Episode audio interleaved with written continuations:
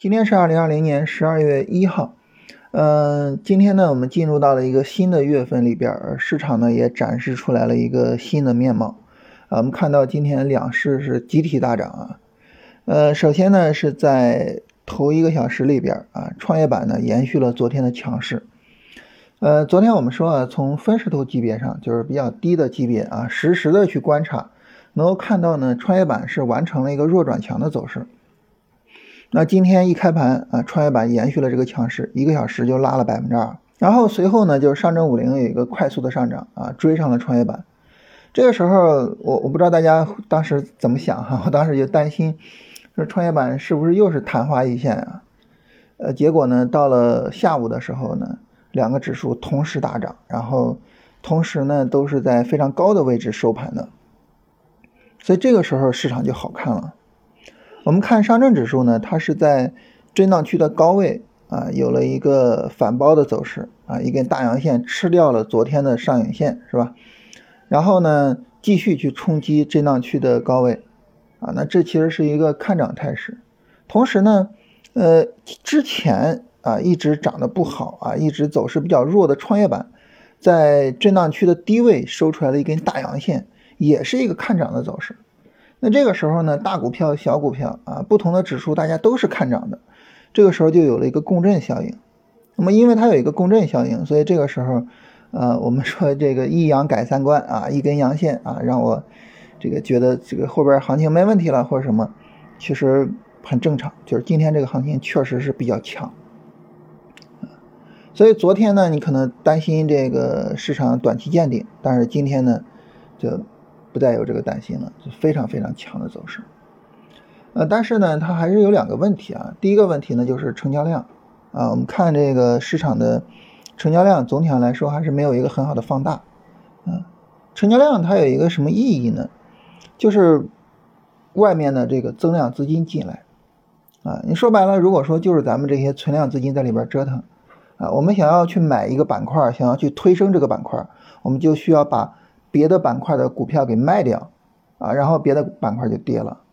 那这个时候实际上它是没办法出现传统意义上的牛市的，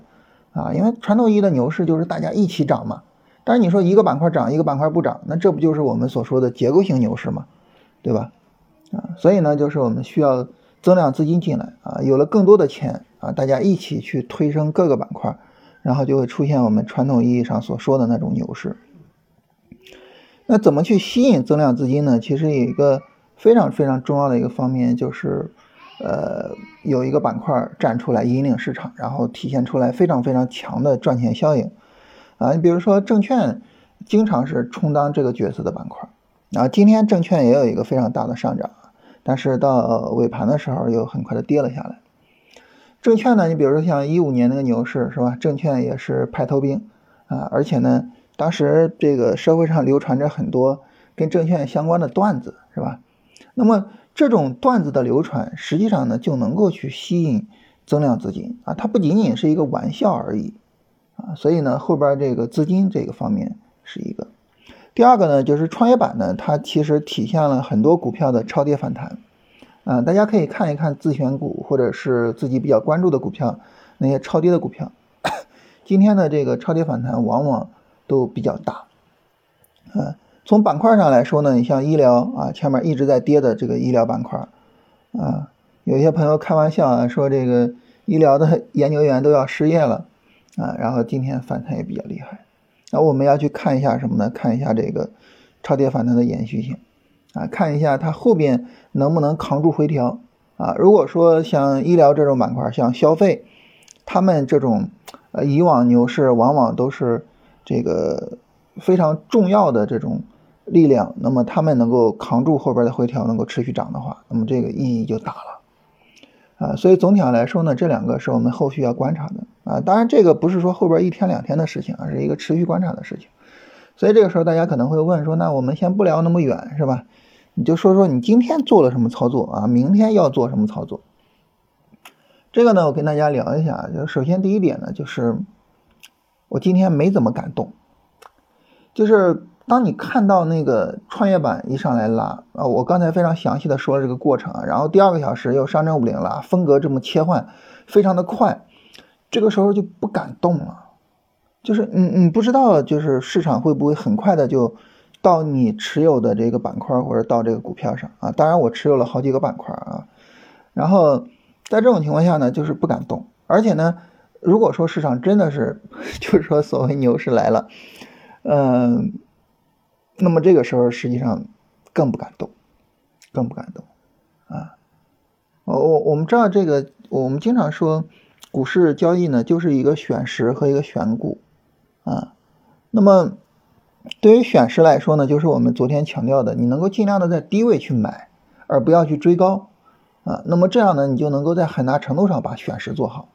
那么选股这一块是什么呢？其实越是结构性的市场，越强调选股，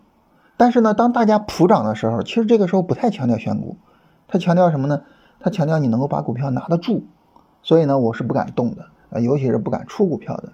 然后呢，这个空空余资金啊，当然空余资金也不多啊，因为大家知道我我我我这个一直比较看好这个行情，空余资金也不太多，但是买了一些股票。但是今天买股票买什么样的股票呢？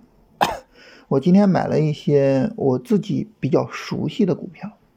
啊，就是一直比较看好基本面，一直在跟踪的这种股票，没敢乱买。还是那句话，就是这个时候选股没有那么重要了，啊，就是，呃，如果说市场真的这个两边都上涨，然后普涨性的行情能够延续的话，选股就没有那么重要了，啊，所以呢，呃，没太敢买别的，就买了一些自己比较熟悉的，所以这是我这个操作，就是整体上来说没有大动啊，小买了一下，那么后面呢，其实我觉得重点还是去关注这个行情的。它的延续性的情况，比如说市场会不会出现分化，尤其是会不会出现像前两天那种非常非常极端的行情分化，上证五零极端的强，但是呢中小股票极端的差，就这种情况还会不会出现？啊，个股还要不要去考虑止盈，或者是要不要考虑去出场？这是第一个方面。第二个方面呢，就是我想重点去看一下，你像医疗这种板块，或者是类似的。就是跌出来投资价值的这种板块，然后呢，它的这种强势的反弹有没有一个很好的延续性啊？如果说有很好的延续性的话，那么可能会把资金往那方面去切一下，这是后市的一个整体的处理的一个想法。所以这是整体上就是这个交易安排，大家会发现这个交易安排的整体处理，我我们可以说四个字，就是多看少动，就是。不太愿意去做动作啊，不太愿意去，呃，就是其实还是这种市场，就是你不动可能是最好的，啊，市场的情况就这样。那这是跟大家简单的聊一下这个事情啊。然后今天有朋友问我啊，他说这个你比如说有一个拉升，然后一个回调，啊，回调之后呢，我在底部没有买，它拉出来一个中阳线，啊，甚至拉出来一个大阳线，我去买，那么这个时候应该怎么去买？啊，你比如说我是等一个三十分钟调整，还是等一个五分钟调整，还是怎么样？啊，就说这个问题为什么有意义呢？就是因为今天可能就是这个情况，是吧？啊，我看一个股票看了很久，可能没敢买，然后呢，今天它收了一根中阳线，我还能买吗？我觉得很大程度上还是取决于你对这个股票的判断，啊，就是你对它的熟悉程度，啊，尤其是基本面方面的熟悉程度，啊，如果说你对它的判断说后边的这个。盈利空间还比较大，就是预期还是比较高的。这个时候呢，实际上一个中阳线是一个确认，是一个启动，是吧？它它在向你确认我的行情启动了。实际上这个时候中阳线它就是买的时候，而不是你恐高的时候啊。但是呢，如果说你对这个股票不了解，那一个中阳其实可能就是一个短期高点。所以呢，我我其实还是非常建议大家有一个自己的股票池。啊，你有一个自己的池子，这个时候呢，你不至于说什么时候都是，呃，这种临时的去找股票。其实临时的找股票是非常不靠谱的。然后，当你临时找股票的时候，也是比较容易追高的，啊，所以呢，就是这个事情不能一概而论。其实我们股市里边的大多数事情都是不能一概而论的，啊，我们很难说就是发生了情况 A，我就一定要去做情况 B，很难说是这样。很多时候是情况 A，它可能分成情况 A 一、A 二、A 三，然后我对应着 B 一、B 二、B 三，也就是不同情况不同处理。啊，就是跟大家聊聊这个问题。然后昨天节目下边呢，大家这个留言啊，普遍问了一个问题啊。首先有位朋友就是问呢，说这个你跟我们说回调啊，回调力度呢，呃，短线百分之十是吧？波段百分之三十，但是呢，你给我们举的一些这种短线的股票的例子呢，往往回调超了百分之十，这个是怎么回事呢？呃，关于这个问题，我首先解释一下，就是我我举的例子是怎么回事啊？这个呢，大家加我们微信啊，就是龙回头二零二零啊，龙回头的全拼，然后加上二零二零这个数字，然后呢，这个凡是买了龙回头战法的一个群啊，我我曾经把我自己的一些这个跟别人的讨论，还有一些操作的案例啊，写了一个非常简短的文档，然后发到了那个群里边。啊，包括在那个群里边，我也介绍了两种，呃，比较好的，我个人觉得就是爆炸力比较强的这个股票走势的走法。然后在那里边呢，介绍的股票里边，我我我我看了他的问题啊，我又去看了一下那个文档，那个里边呢，这个有一些案例啊，确实是这个回调超百分之十，比如说晨曦航空这个例子。呃，晨曦航空呢，它是一个军工股啊，是当时看好军工板块选出来的。晨曦航空是在十一月十九号涨停啊，然后呢，十一月二十号、呃二十三号、二十四号和二十五号四天走了一个回调，它是在这个涨停价上方走了一个回调，所以非常非常的强。然后在十一月二十五号买入的，那么。呃，这个时候呢，大家可能就会问，是吧？你看，从十一月二十三号的高点到十一月二十五号的低点，它是超了百分之十的。那这个股票为什么可以去买呢？为什么呢？其实很简单，就是它非常强。这个数字就百分之十，这个数字它并不是一个严格意义上的这种数字啊，并不是完全严格的数字，而是说你要看它的这种波动性的情况。这个百分之十在晨曦航空的走势里边，实际上非常的微弱，是吧？因为它本身创业板一个涨停就百分之二十，嗯，所以尽管它四天的回调全是阳线，回调力度非常非常的好，但是呢，它依然超了百分之十，那这个没有办法，那就去接受它。所以这个百分之十呢，不是不是死抠的啊，不是说必须如此的，好吧？啊，那么。还有一个例子呢，就是江龙船艇啊，三零零五八九，这个呢也是一只军工股啊，当时正好是呃做了这两只军工股啊，这个军工股呢，它也是十一月十九号涨停，然后调了四天，嗯，但这四天里边呢，都是一些小阴线、小阳线，但是也超了百分之十，就是这个情况呢，是因为这个股票的波动率比较大所导致的啊，因为我们很容易的能够看到。就是这个回调都是非常小的回调，你你一眼看过去你就能够接受，是吧？所以这个时候呢，没必要去死抠那个数字啊。这是我从这个这种自主性或者灵活性的角度去解释一下这个事情啊。就是呃百分之十这个数字，它本并不是本质的，本质的就是你对它的这个回调力度的感受。就你觉得这个回调，这个调整力度，你是不是能够去接受的？啊，你看它四天回调全是阳线，这种回调非常强啊，这种怎么能不接受呢？是吧？啊，所以就这个问题啊，这是就是我们需要去注意的。然后还有朋友问说，我买一只股票啊，这个我买的时候呢，它还就整个波段调整还没有百分之三十，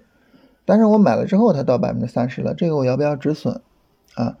这个是片仔癀的走势。那么，首先呢，我们看片仔癀，它就属于我们所说的这个医疗股超跌反弹这个情况，是吧？第二个呢，就是这个百分之三十呢，是用来做筛选用的，它不是说你买了之后设止损用的。你买了之后设止损，你可能根据前低啊，或者根据什么东西去设个止损，是吧？啊，它是在你筛选交易机会的时候，说这个回调机会怎么怎么样啊？这个机会好不好？是在这种情况下去使用的。我们做交易呢，这个交易方法它是一个流程啊，它是一个流程的意思呢，就是说，在每一步上我们都有对应的条件。百分之三十它是在哪一步上对应的条件呢？它是在判断这个波段回调力度怎么样，是不是一个好机会，它是在这一步上走出来的一个一个一个情况。所以它跟我们这个说止损它是没有关系的啊。止损呢，你应该有自己的止损设置方式啊，所以它不是在这一步上去使用的条件啊。嗯，总体上来说啊，就是我们是做自主交易的，就是我们就是主观判断，然后呢，根据自己的主观判断去做交易，就这种交易方式。我们并不是一种什么样的交易方式呢？就是并不是那种完全按照电脑程序去做交易的交易方式。所以这个时候呢，就是这些条件它是供我们去参考的。啊，但是核心是什么？我们一定要搞清楚。啊，你对于回调来说呢，核心就是它的回调力度大不大？啊，所以我们要去抓这个核心啊。那么当然这一点呢，就需要我们有丰富的经验，然后呢才能够去做好这种灵活的判断。但是这个就没有办法，只能够自己慢慢的一点一点的去积累。那我给大家一个数字作为参考，实际上呢是为了加快你积累经验的进度啊。就是你一看这个百分之十不到啊，然后你说哦这是一个好的回调，来我看看它走势是长什么样啊。慢慢的呢，你能够记得它走势长什么样，然后呢，哎，你就这个可以说哦，这种走势就是好的回调。行，那这个时候就可以不用再去管这个百分之十了，就大概是这样一个过程。就好比呢，我告诉你说，呃，一个人符合我们的审美，长得漂亮，他是什么呢？从鼻尖到额头的距离和从鼻尖到下巴的距离是符合这个黄金分割的，啊，这种情况下，它会比较符合我们自然而然的审美。那好，那这个时候我们就可以拿着尺子去量，对吧？据说奥运会的时候是拿着尺子量的，我们可以拿着尺子去量，来找一些美女，然后我们去看啊，或者是帅哥啊，然后我们去看，说这些美女、这些帅哥他们长都长什么样啊？哦，原来这样是美女啊，这样是帅哥。然后我们知道他长什么样了，你下一次见了一个人，你说他美不美、帅不帅，你还用拿尺子去量吗？就不用了，是吧？这个时候呢，就你一眼就能够看出来啊，我我是不是觉得他长得好看或者什么？所以这就是一个，就是说我以一个数字来作为一个标准，然后呢，当这个标准呢，我能够非常熟练的去运用的时候，我就可以把这个数字丢掉，就这么一个过程。啊，我觉得这个对于我们做自主经验，呃，做这种自主判断的交易，而不是电脑程序的交易，其实还是非常重要的。就是你要尽可能的把一切条件内化于心，你能够内化到就是，呃，我一眼看过去我就知道是一个什么情况啊，你要去做到这一点。啊，这是我们今天的所有内容啊。然后跟大家说一个事情，就是明天晚上七点到八点啊，我会跟大家做一个视频的直播，然后大家去龙回头战法那个专辑里面能够看到那个视频直播的链接啊，我看到。在右下方是有那个链接的，大家可以去，呃，关注一下。